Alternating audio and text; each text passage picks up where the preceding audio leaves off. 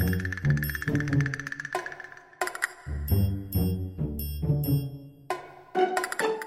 爱的朋友们，大家好！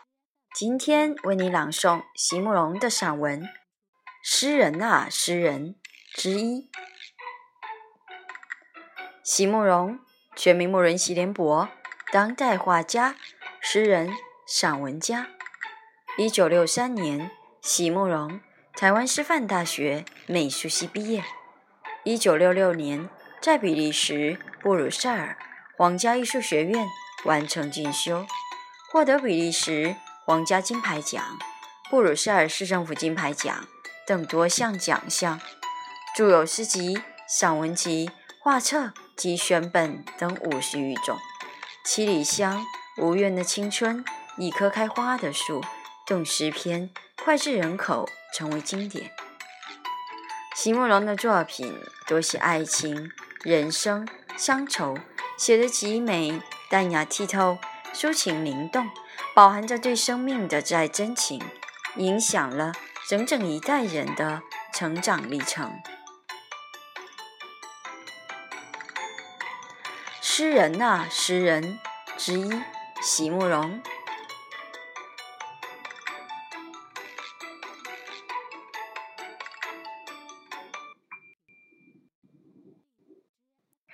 为什么有些人的诗句？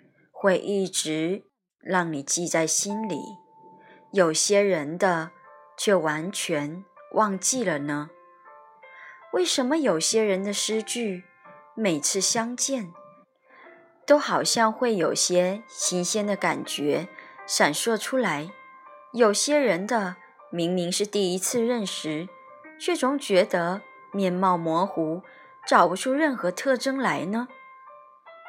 为什么有些人的诗会让你一次又一次的细读，有些人的却在翻开书的时候就厌倦了了呢？当然，这其中应该有许多原因，包括学识、品味、年龄、阅历与沧桑等等的不同，都可能决定一个读者与一首诗之间的关系。而如果再加上民族与文化之间的差异，就会有更多的参差反应了。也因为如此，所以有些诗人和艺术家就喜欢这样说：读者的准备总是不够。当然，这句话我是用最最简单的字句把它说出来的。如果用学者专家所爱用的复杂字句说出来的话，大概就又可以写成一本大书了。我绝对相信这一句话。画了这么多年，也知道大部分的观众只能看到那浮面的色彩与线条，并不能真正领受到创作者自我期许的内容和形式之间的关联。也正因为如此，使得许多高难度作品中。那种有所为和有所不为的深意，无法得到普遍的共鸣。但是，当我读到一些文章，不断用怨恨和讥笑的字句来责备读者准备的不足，并且把所有的责任都放在别人肩膀上的时候，我心里总会有一种很深的疑惑。难道事实就真的只是这样而已吗？诗不应该是一种最抽象，却又最能直指人心的语言吗？